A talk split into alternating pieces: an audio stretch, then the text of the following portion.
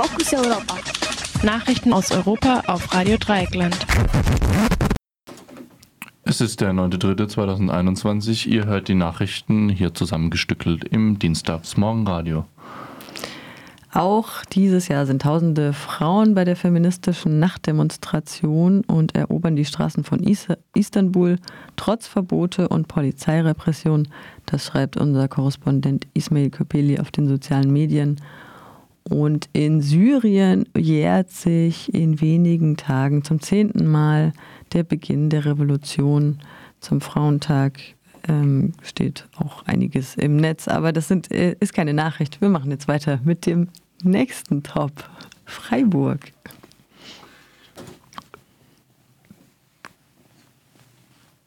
Mhm.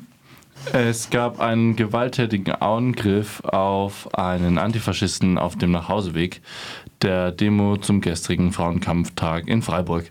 An einer Kreuzung wurde Mensch von dem Fahrer eines schwarzen SUV mit dem Kommentar, er soll es sich nicht mehr bei den Autokursus blicken lassen, ins Gesicht geschlagen und verletzt. Kommentar so langsam zeigt sich das wahre Gesicht hinter Friede, Freiheit und Liebe, wie es die Querdenkenden immer wieder propagieren. Querdenken wird gewalttätiger. Es wird zunehmend aggressiver. Passt auf euch auf. Organisiert antifaschistischen Selbstschutz. Mexiko. Dem, die Demo zum Frauenkampftag in der Hauptstadt am gestrigen 8. März ist eskaliert. Die Regierung hatte zuvor zu ihrem Schutz einen Zaun um den Nationalpalast errichten lassen. Die Demo hatte diesen Zaun dann zunächst zu einem Mahlmal für Femizide gemacht, bemalt und mit Blumen geschmückt. Weibliche Sondereinsatzkräfte kesselten für Stunden einzelne Demonstrantinnen ein. Irgendwann erschienen Scharfschützen auf dem Dach des Nationalpalasts. Medienberichten zufolge setzte die Polizei Feuerlöscher und Tränengas gegen die Demonstrantinnen ein. Der Zaun wurde dann von den Protestierenden niedergerissen und angezündet. Kommentare in den sozialen Medien erinnerten an das Massaker von Tlatelolco 1968.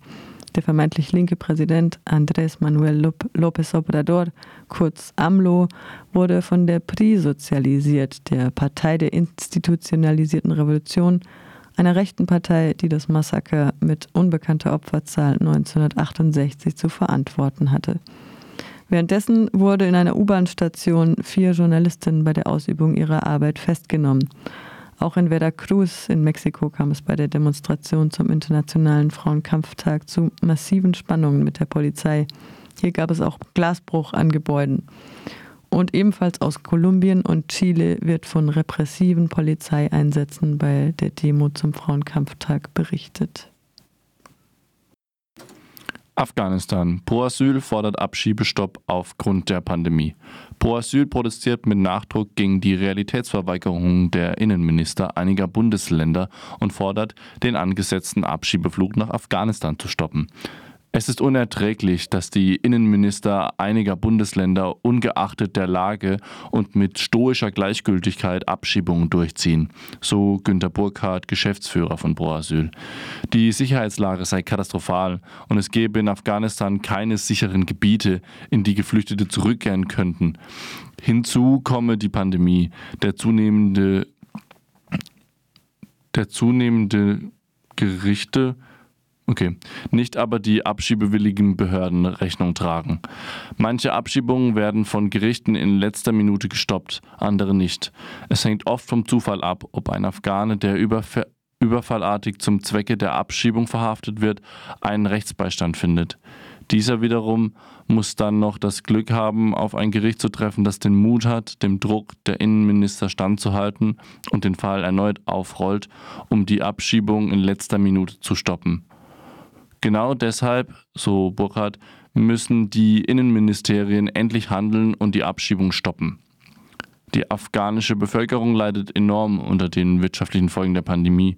Nichtsdestotrotz wurde eine pandemiebedingte Unterbrechung von Abschiebungen in das Bürgerkriegsland nach wenigen Monaten im Dezember 2020 wieder aufgehoben.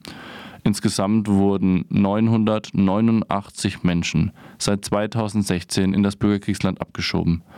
Der Verwaltungsgerichtshof Baden-Württemberg erkennt an, dass aufgrund der gravierenden Verschlechterung der wirtschaftlichen Rahmenbedingungen in Afghanistan es auch für junge und gesunde Rückkehrer derzeit nur schwer möglich ist, ein Existenzminimum zu erwirtschaften, wenn begünstigende Umstände vorliegen.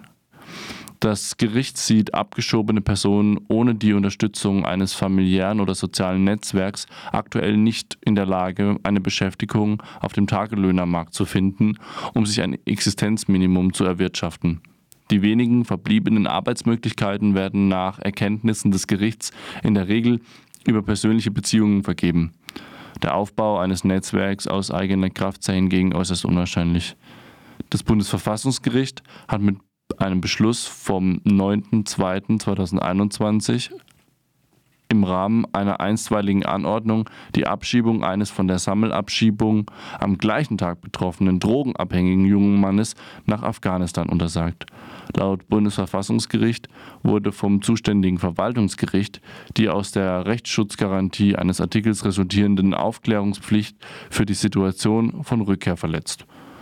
Denn das Verwaltungsgericht habe sich nicht damit beschäftigt, wie sich die Covid-19-Pandemie auf das afghanische Gesundheitssystem auswirkt. Auf das es den Betroffenen im Hinblick auf dessen Drogen- und Substitutionstherapie aber gleichzeitig verweist. Außerdem haben, habe sich das Verwaltungsgericht nicht mit den Auswirkungen der Pandemie auf die wirtschaftliche Situation in Afghanistan auseinandergesetzt.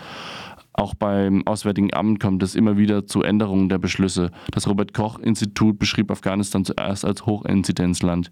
Jetzt hingegen wird es als Risikogebiet wieder eingestuft.